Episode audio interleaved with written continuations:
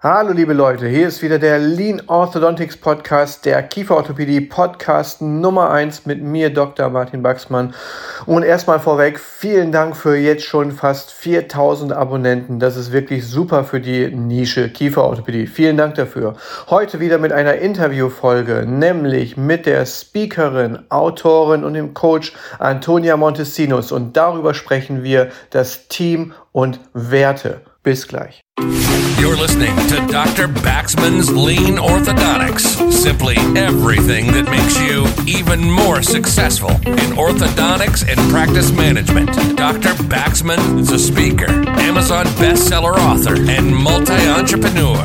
Now he takes all that knowledge and brings it to you in one podcast. This is Dr. Baxman's Lean Orthodontics.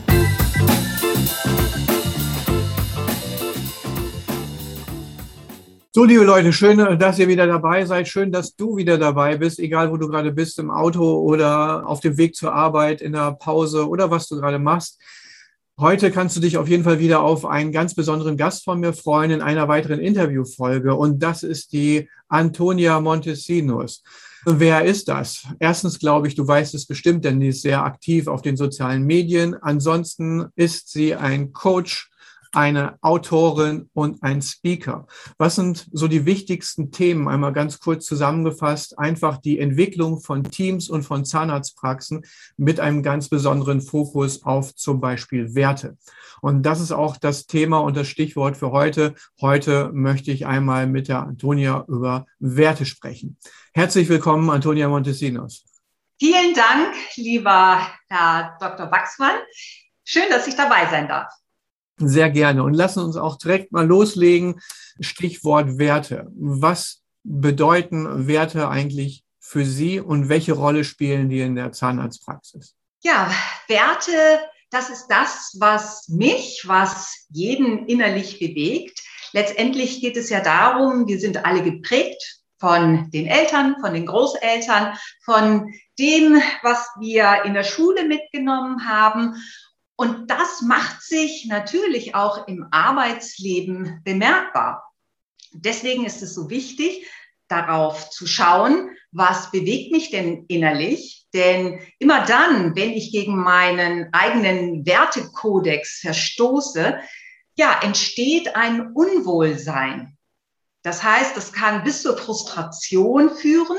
Ja, das bedeutet dann für mich als Mitarbeiter, gegebenenfalls, ich verlasse die Praxis. Als Praxisinhaber kann ich aber mal nicht eben die Praxis verlassen, wenn ich gegen meine Werte verstoße. Von daher ist es unheimlich wichtig, die eigenen Werte zu kennen, sowohl als Arbeitgeberin als auch die Werte der Mitarbeiter zu kennen, um zu wissen, wie führe ich mein Team, meine einzelnen Mitarbeiter am sinnvollsten. Stichwort Werte. Nicht jeder versteht den Begriff gleich, obwohl man meinen sollte, es ist ein ganz, ganz klarer Begriff. Vielleicht können Sie den Begriff Werte auch noch ein ganz bisschen genauer erklären. Manche denken da nämlich fälschlicherweise vielleicht an Eigenschaften oder an Skills oder irgendwas, was man erlernt. Wie sehen Sie das? Wie würden Sie das beschreiben? Werte werden tatsächlich sehr unterschiedlich definiert, aber es ist etwas, was uns antreibt.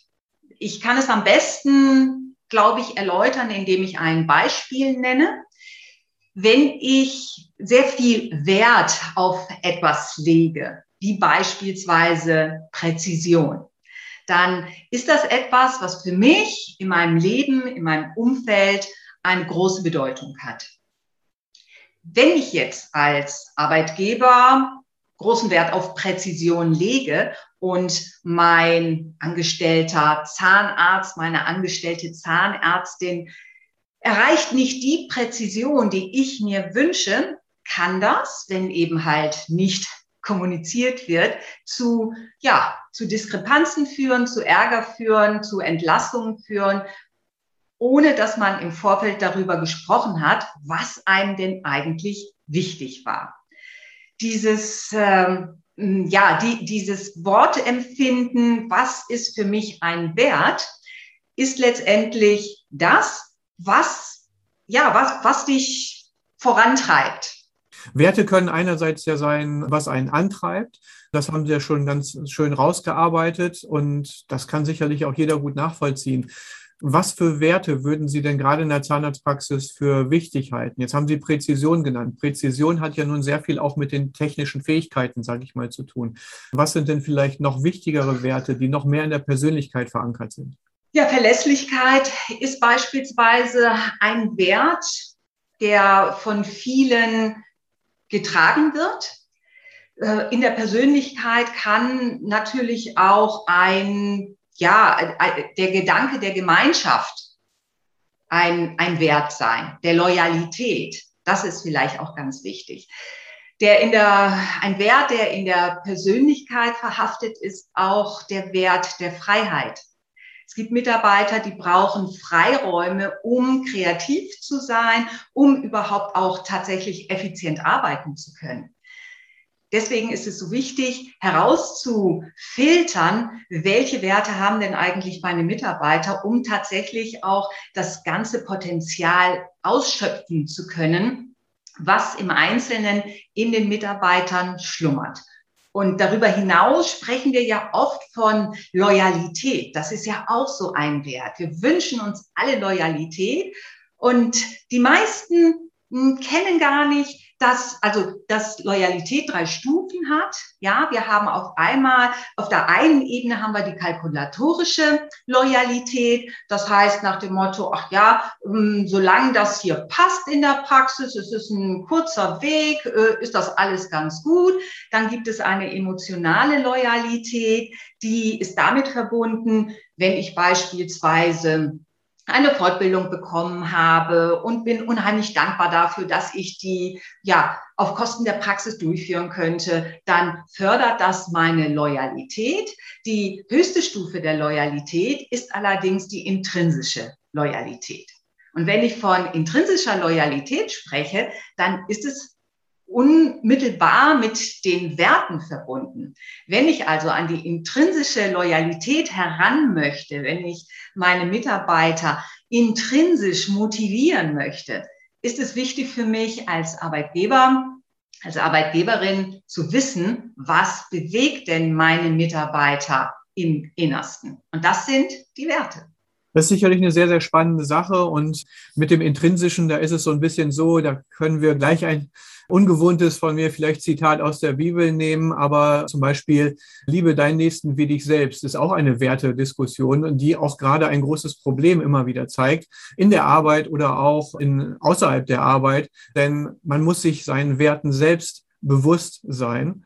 Also Selbstbewusstsein auch nochmal als kleines Wortspiel hier eingebaut, damit man sie dann überhaupt vertreten kann und zwar auch bewusst, nicht nur unbewusst, dass man dafür einstehen kann und dass man dann auch einfordern kann, dass sie respektiert werden. Und das ist sicherlich was sehr, sehr Spannendes. Warum finde ich das jetzt insbesondere spannend? Ich kenne das von ganz vielen Praxen, die ich betreue. Die meinen das sehr gut. Die haben irgendwann mal angefangen, so die Philosophie auf die Webseite zu schreiben und so. Das sind so ein paar, paar Sprüche und so weiter. Im Endeffekt wird es dann vielleicht auch sogar so gemacht, dass sie heute nicht mehr Philosophie, sondern Wertekanon oder Wertesystem genannt werden. Das finde ich persönlich schon ganz gut. Das ist ein Schritt nach vorne. Aber die werden dann neuen Mitarbeitern vor den Latz geknallt. So, das sind unsere Werte. Friss oder stirb, setze es um. Und ich bin der Meinung, das kann nicht funktionieren. Was sagen Sie dazu und wie lösen Sie das Problem auf? In der Tat, da sprechen Sie etwas an, was äh, ich sehr häufig erlebe in Praxen. Auf der Homepage steht die sogenannte Praxisphilosophie oder unsere Werte. Und wenn ich dann ins Team hineingehe und Interviews führe, dann wissen die nichts von den Werten. Die können die nicht aufzählen. Das heißt, es ist eine schöne Marketing, ein Marketing-Gag, sage ich jetzt mal, um nach außen gut zu wirken aber im Inneren wird es nicht gelebt. Und dadurch, also da darf man sich dann natürlich auch nicht wundern, warum es dann immer wieder zu Konflikten führt. Denn Sie haben es ja auch speziell gerade benannt. Ja, neue Mitarbeiter werden da überhaupt gar nicht ähm, darauf vorbereitet, nach dem Motto friss oder stirb. Das sind unsere Werte, bitte passt dich an. Ich bin der Meinung, dass wenn ein Team bereits vorhanden ist und im Team diese Werte entwickelt wurden, weil das ist natürlich das A und O, dass kann ich als Arbeitgeber nicht unbedingt vorgeben. Ich, äh, in, in, also in meinen Teamworkshops ist es so, wenn es um Werte geht, dass wir eine Essenz bilden. Was vereint uns als Team? Wo ist die größte Schnittmenge? Wo verstehen wir einander? Jetzt ist es natürlich so, dass wenn neue Mitarbeiter hinzukommen, wir die auch mit ins Boot nehmen können. Das können wir am Anfang bereits im Bewerbungsgespräch tun, ja, indem wir darüber sprechen, was sind unsere Werte und eine, ja, im Interview eben mit dem Bewerber darüber sprechen, gibt es Schnittmengen an dieser Stelle, passt es oder passt es nicht. Die Realität sieht aber häufig auch anders aus. Ja, Mitarbeiter werden einfach eingestellt, weil wir einfach zu wenig Mitarbeiter haben. Von daher wird dieses Gespräch überhaupt gar nicht geführt, ohne die Konsequenzen für das Team zu beachten. Ich bin der Meinung, dass man häufig lieber ein bisschen länger oder besser ein bisschen länger suchen sollte, um jemanden zu finden, der sich mit den Normen, sage ich mal, der Praxis oder den Vereinbarungen der Praxis identifizieren kann, als jemand, der dann hinterher einfach nur sein Ding macht. Wie mache ich das in, ja, in der Praxis? Natürlich ist es das A und O, die Kommunikation, aber es geht eben halt nicht darum, dass wir einfach sagen, der Wert ist Qualität oder Präzision oder Gemeinschaft, sondern ich gehe einen Schritt weiter und entwickle sogenannte Leitsätze. Wie lebe ich denn diesen Wert in der täglichen Arbeit? Und das, ich sage jetzt einfach mal Gemeinschaft, zur Gemeinschaft gehört es, dass man sich täglich begrüßt ja, also ein Leitsatz könnte beispielsweise sein, ich lebe unseren Wert Gemeinschaft, indem ich jeden in der Praxis morgens begrüße. Ganz simpel. In der Realität sieht es aber häufig anders aus. Und das führt auch wiederum zu Konflikten im Team. Deswegen ist es wichtig, an der Stelle einzuhaken. Also man fängt ganz klein an, an der Stelle. Finde ich auch wieder total interessant. Meine Gedanken dazu sind erstmal zwei direkt. Nummer eins würde ich dann ganz gerne ergänzen oder nochmal unterstreichen, das Thema Partizipation bei den Werten. Das heißt, es kann auf keinen Fall funktionieren. Da sind wir sicherlich auch einer Meinung, so habe ich das zumindest gerade verstanden. Man kann kein Wertesystem jemand anderem aufstülpen. Das wird niemals funktionieren. Die eigenen Werte, die werden immer wieder durchkommen und das ist auch gut so. So sollte es auch sein. Es ist also im Prinzip für alle Hörer jetzt, wir haben ja den Kieferorthopädie-Podcast Nummer eins, hier ist wie in der Kieferorthopädie. Das Thema Compliance. Darum geht's ja auch so ein bisschen im Team und das kennen wir von unseren Patienten. Wenn wir keine Partizipation an der Behandlung haben von den Kindern, die, mit denen wir arbeiten oder auch den Eltern, dann ist die Compliance, die Mitarbeit, das Unterstützen der Therapievorschläge und so weiter immer schlechter, als wenn wir eine aktive Beteiligung bei Entscheidungsprozessen und so weiter haben. Auch dort gilt das System Werte und so auch bei Mitarbeitern. Das Thema Fachkräftemangel ist im Prinzip gar nicht so ein Thema Fachkräftemangel, um dann direkt das nächste Schlagwort reinzubringen. Denn im Prinzip ist es eigentlich fast immer ein Wertemangel. Denn das Problem ist nicht, dass die Mitarbeiter nicht in der Lage sind, irgendwelche Techniken zu lernen, die individuell in der Praxis angewendet werden, sondern es ist fast immer eine Nichtvereinbarkeit der Wertesysteme.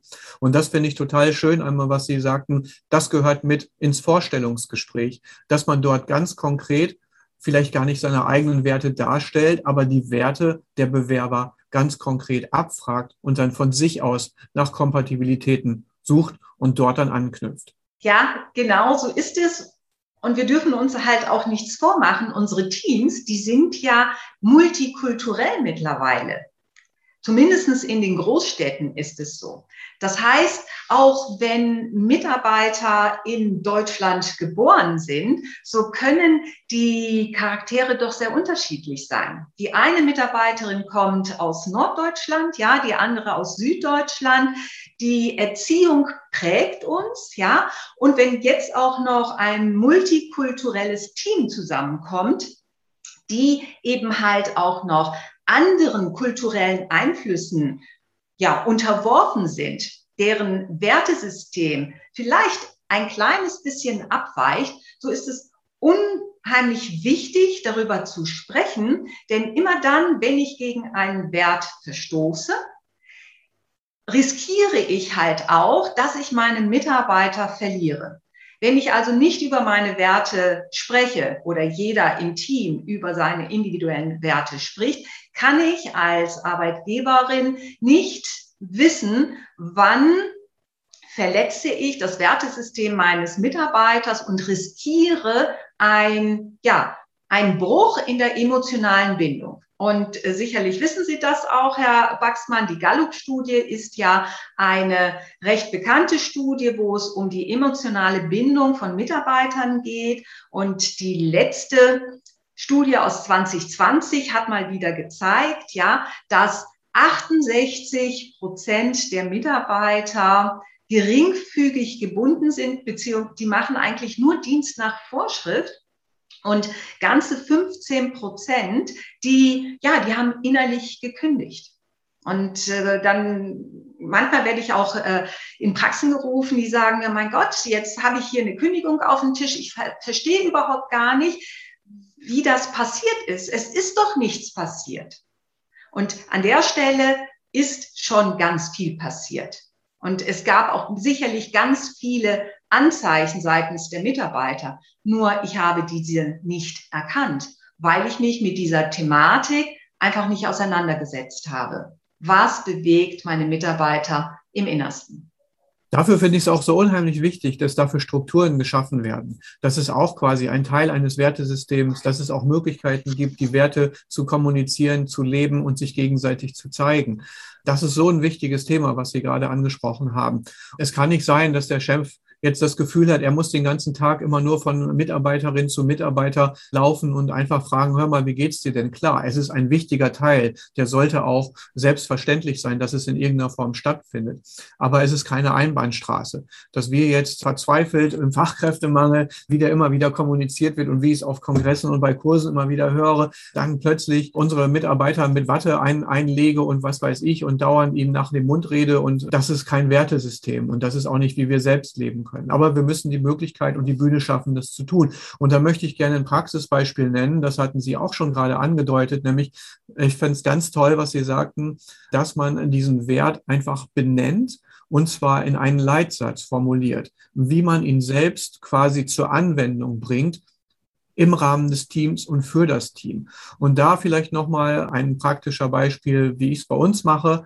Ihr wisst ja sicherlich alle schon ein bisschen was über die Briefing-Systeme, Morgenbriefing, Abendbriefing und die Meetings, die wir machen und welche Strukturen wir haben, warum. Das sind nichts anderes als Gelegenheiten, darüber zu sprechen. Und zum Morgenbriefing gehört zum Beispiel, vielleicht erinnerst du dich auch daran, dass wir bei jedem Morgenbriefing eine andere Leitung dieses Briefings haben, ganz egal wer, vom Azubi bis zum Arzt macht es jeder durchgehend.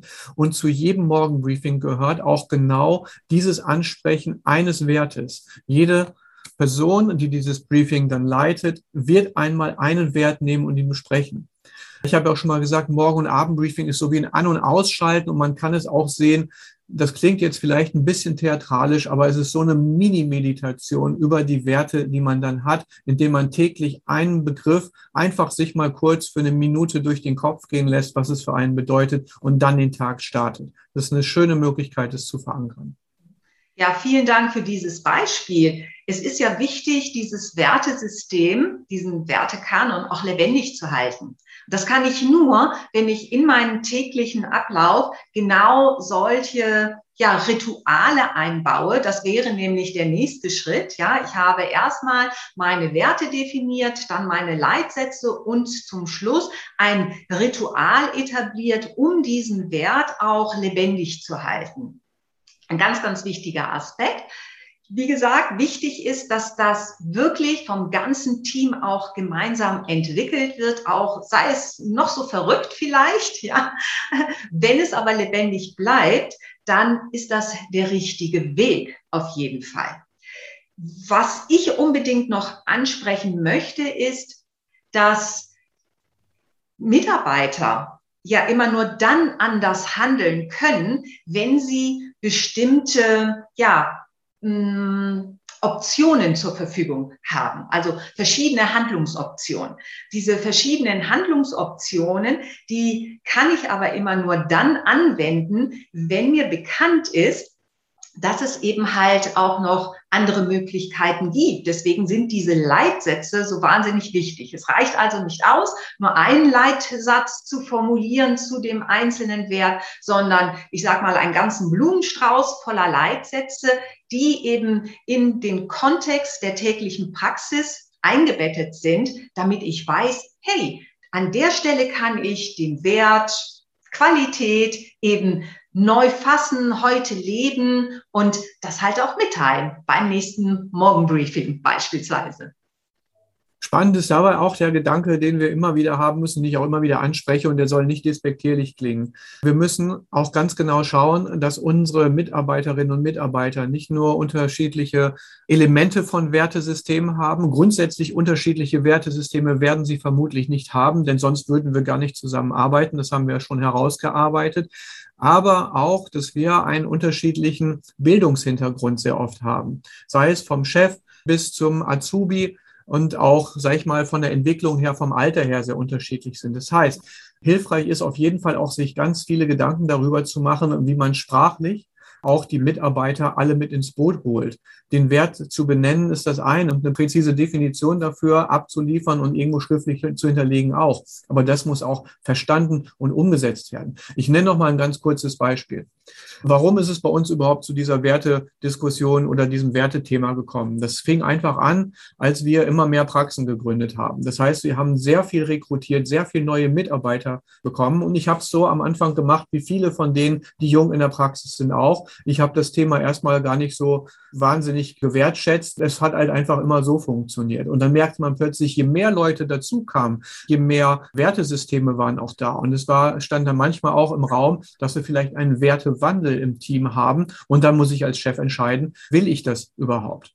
Und so habe ich dann angefangen, die Mitarbeiter zu partizipieren. Und das Erste, was ich gemacht habe, Leute, ich habe mich zusammengesetzt mit allen und habe dann mal gefragt, was versteht ihr eigentlich unter Werte? Und hatte mir schon so meine mein Workshop quasi intern genau überlegt, wie das so ablaufen wird. Und ich war vollkommen vor den Kopf gestoßen, als dann Dinge auftraten. Ich fragte, nennt mir mal Wörter, die mit Werten zu tun haben.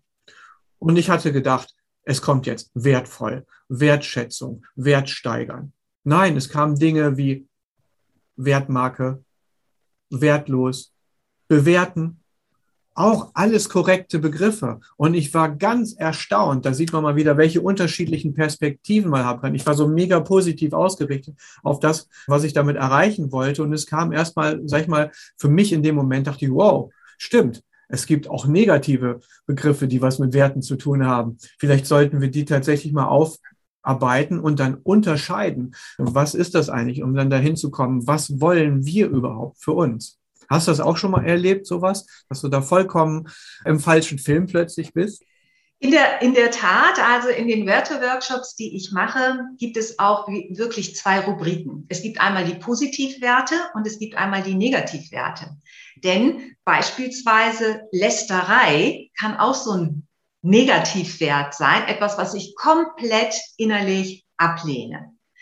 Und auch diese Begriffe, die eben, sage ich mal, eher negativ behaftet sind, die kommen auch. Also was verstehe ich unter einem Wert?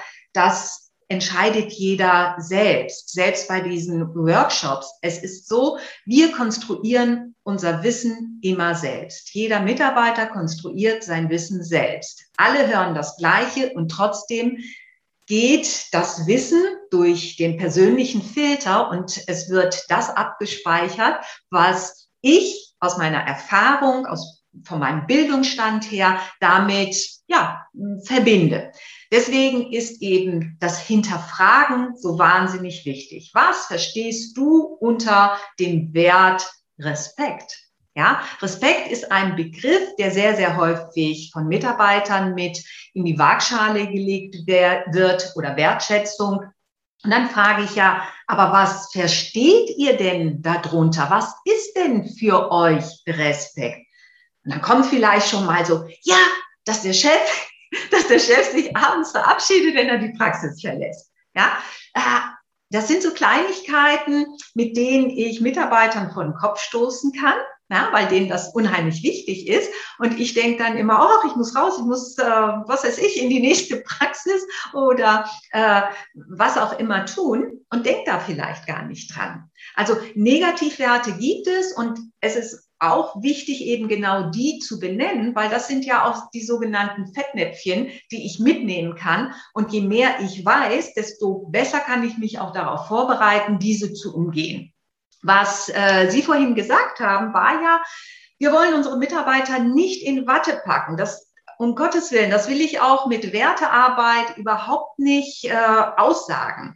Es geht hier darum, wirklich klipp und klar zu sagen, wofür stehen wir? Und das bedeutet, wenn wir etwas herausgearbeitet haben als Team, dass das auch bewahrt wird, der Wert. Und mir ist es immer wichtig, dass es sogenannte Wertewächter gibt.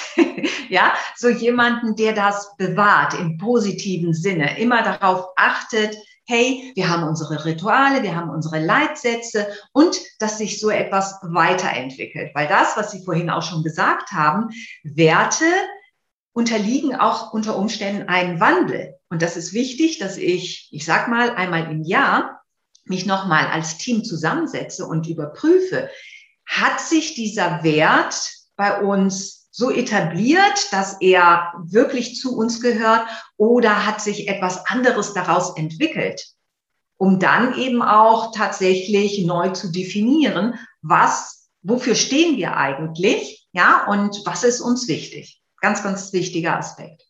Danke dafür. Das ist auf jeden Fall ganz, ganz interessant, dass man das gerade auch den Wertewandel, dass man ihn quasi empfängt und annimmt und halt, wie Sie schon gesagt haben, zumindest wirklich einmal im Jahr, wenn nicht sogar häufiger, es muss jetzt nicht jeden Tag sein, sich darüber gemeinsam Gedanken macht und das Ganze reevaluiert.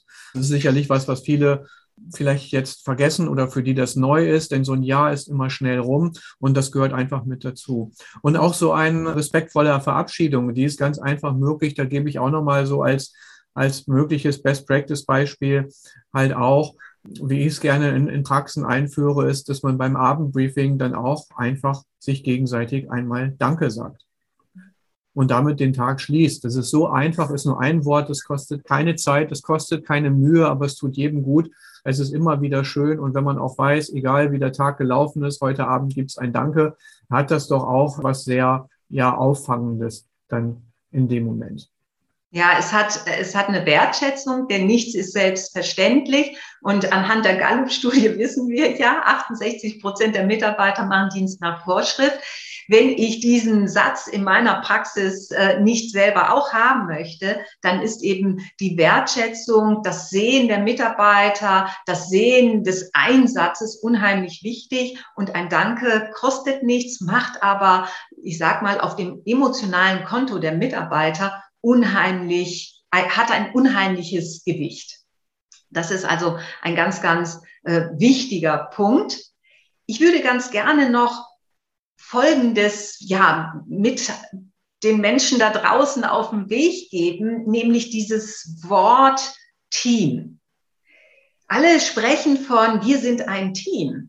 Ein Team ist aber eine Menschenansammlung, sage ich jetzt mal, die sich im Vorfeld darüber geeinigt hat, wirklich bestimmte Werte und auch Ziele gemeinsam zu verfolgen das ist ein, das macht ein Team tatsächlich aus. Und ein, ein Team ist ja dann eine soziale Einheit, wenn sie beispielsweise auch die Rollen innerhalb dieser sozialen Einheit anerkennen. Wenn wir ein Team sind, dann besteht das Team natürlich aus vielen einzelnen Personen.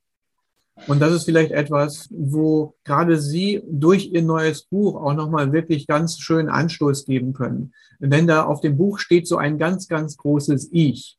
Und das fand ich gleich total ganz interessant, denn es hat nichts dazu, damit zu tun mit dem Ego oder sonst irgendwas in dem Sinne, sondern es hängt damit zusammen, wie wir ganz am Anfang schon mal gesagt haben, liebe deinen Nächsten wie dich selbst. Es fängt bei einem selbst irgendwo an. Und vielleicht gehen Sie da nochmal drauf ein, auf das Buch jetzt selber. Was erwartet uns da? Denn das ist sicherlich auch super spannend zu lesen. Und was hat es mit dem Ich da auf sich? Ja, ich, das Team. Wie Sie schon gesagt haben, alles beginnt mit einem selbst. Ich komme nicht weiter, wenn ich immer sage, oh, die Praxis ist doof, weil der Chef doof ist, weil die Kollegin doof ist. Äh, es wiederholt sich immer wieder das Gleiche und ich hüpfe von einer Praxis in die nächste. Das macht niemanden zufrieden auf Dauer. Das heißt, wenn ich ein Wunschteam möchte, und das ist interessant, wenn ich das bei den Teams abfrage, was ist denn für euch ein ideales Team, dann kommen immer wieder die gleichen Argumente, die sind sich alle einig, was ein tolles Team ist, und dann leben sie aber nicht danach. Dieses Buch hat sich ja aus dem Gedanken entwickelt, dass ich gesagt habe, hey, fang mal bei dir selbst an.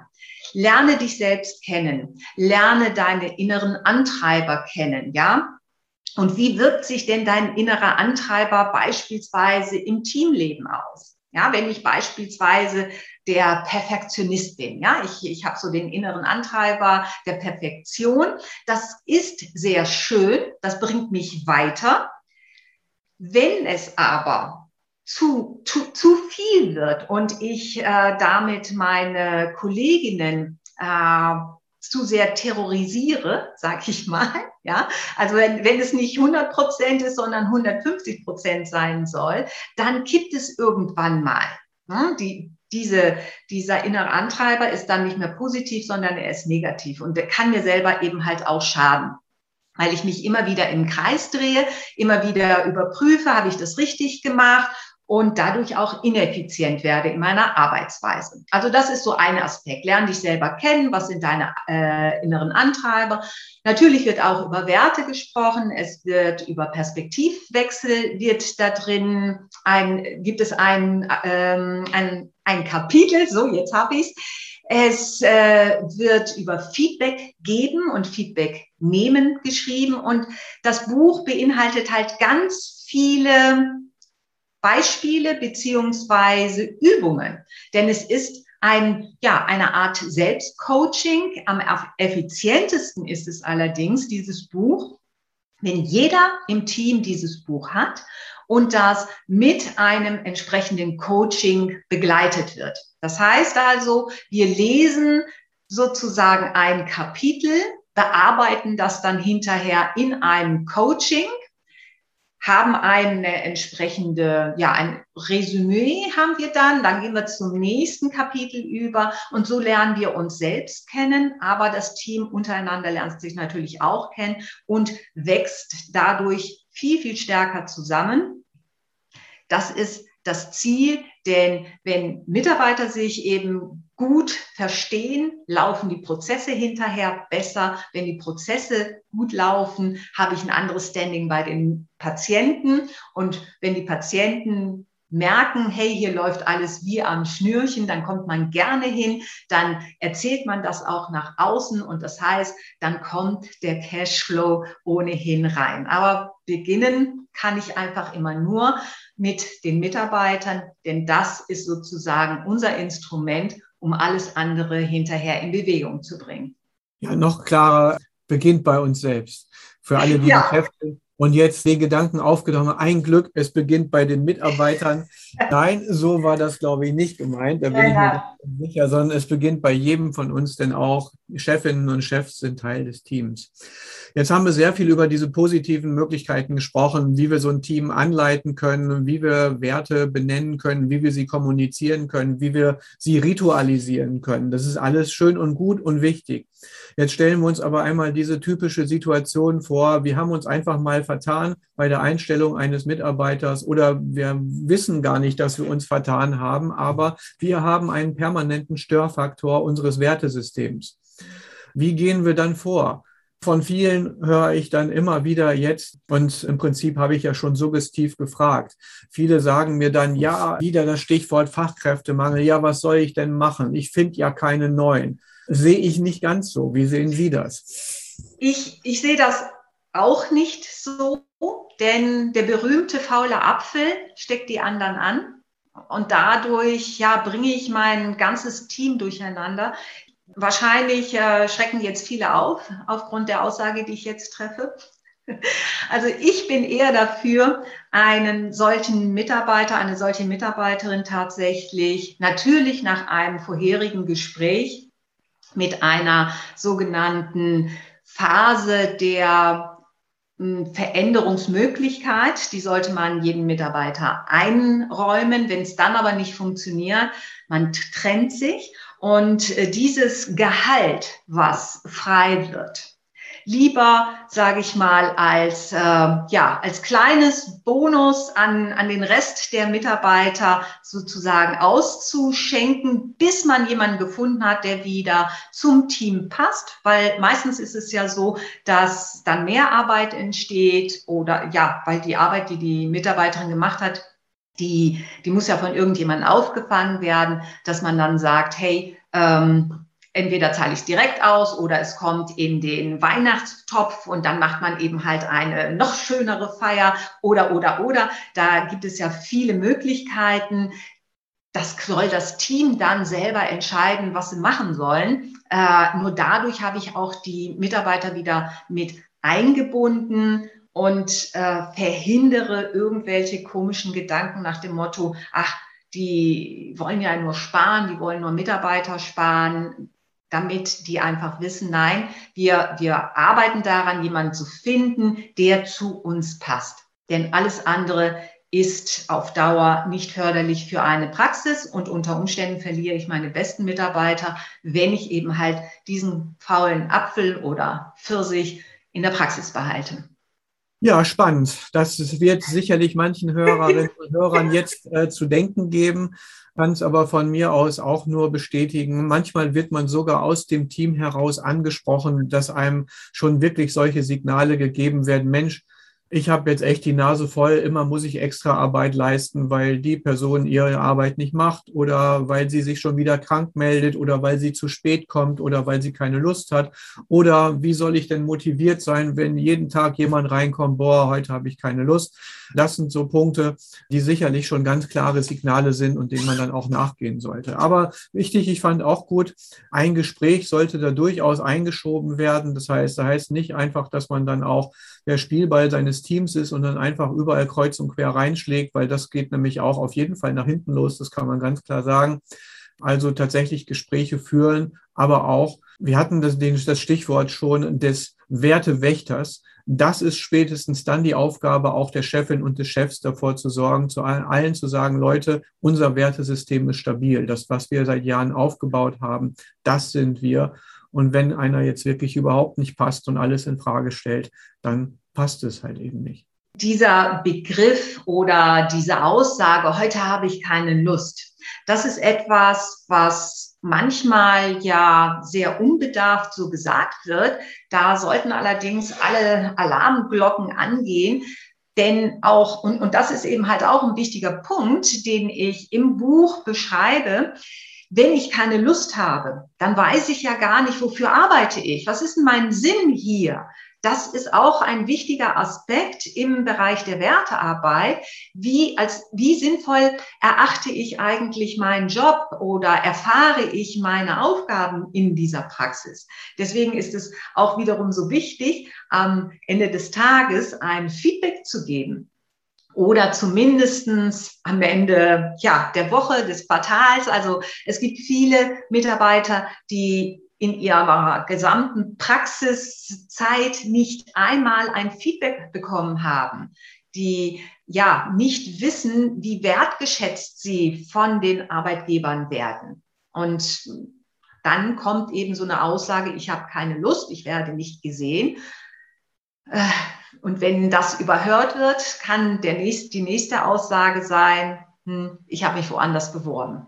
Ja, äh, deswegen ist es ganz, ganz wichtig, an der Stelle ja nah bei den Mitarbeitern zu sein und Teamprophylaxe zu betreiben. Denn äh, was ich halt auch feststelle, ist, dass wir Coaches häufig auch erst einbestellt werden, wenn es kriselt, wenn es knatscht in, im Team, anstatt der Prophylaxe, ähm, ja, die Prophylaxe zu betätigen oder anzunehmen. Ne? Wir empfehlen das immer den Patienten, bitte geht mindestens zweimal im Jahr äh, zur Zahnprophylaxe und selber wird aber keine Teamprophylaxe durchgeführt. Diese Teamprophylaxe, vielleicht mal ein Gedanke, weil das ist ganz interessant.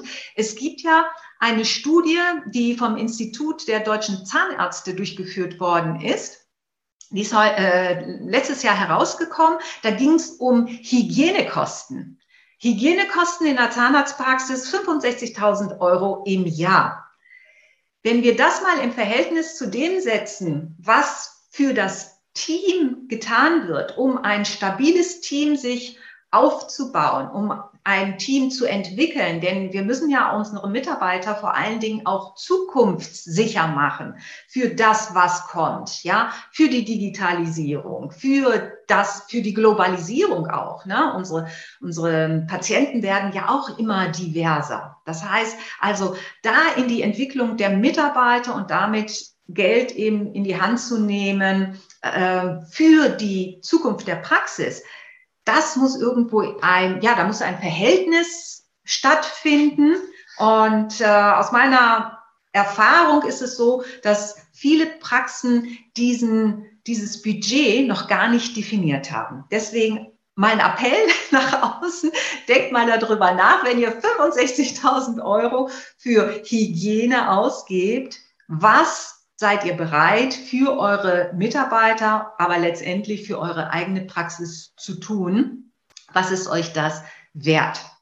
Ob das jetzt so gedacht war oder nicht, ihr wisst, dass ich manchmal auch einen etwas gemeinen Humor habe. Deshalb nehme ich das jetzt gnadenlos so auf. Denn das Budget war jetzt definitiv das Stichwort dafür einmal zu überlegen, wann könnte denn mal die Antonia Montesinos buchen oder wie viele Bücher wollte denn tatsächlich von ihr tatsächlich kaufen. Nein, ich glaube, es war nicht ganz so gemeint, aber das ist das Stichwort jetzt. Antonio Montesinos, fand ich super spannend. So viele Dinge gibt's da und es kommt immer noch ein Gedanke. Man kann auch so viel weiter natürlich noch in die Tiefe gehen als jetzt in dieser kurzen Podcast-Folge. Sag uns doch bitte einmal, wann können wir denn die Antonia Montesinos sehen, hören, antreffen? Was sind die nächsten Gelegenheiten und wie kommen wir in Kontakt? Ja, das nächste Mal bin ich äh, in, in Bonn. Da ja, da bin ich als äh, Speakerin oder als Trainerin gebucht vom Freien Verband der Deutschen Zahnärzte. Ich bin auch äh, in äh, Sachsen-Anhalt demnächst bei der Zahnärztekammer und auch in Niedersachsen unterwegs. Am besten einfach mal auf meiner Homepage nachschauen, www.check-end-change.com. Ansonsten, ja, Guckt euch an, was ich auf der Homepage anbiete. Es liegt viel im Bereich des persönlichen Trainings in der Praxis, weil ich ein großer Fan bin, hm, dass die Praxis sich so entwickelt, wie sie selbst das möchte und nichts aufgestülpt bekommt nach dem Motto, hat in der Praxis XY funktioniert, funktioniert auch bei dir. Das ist natürlich etwas anderes, wenn ich ein, eine Gemeinschaft äh, oder mehrere Praxen habe, die müssen natürlich gleich funktionieren.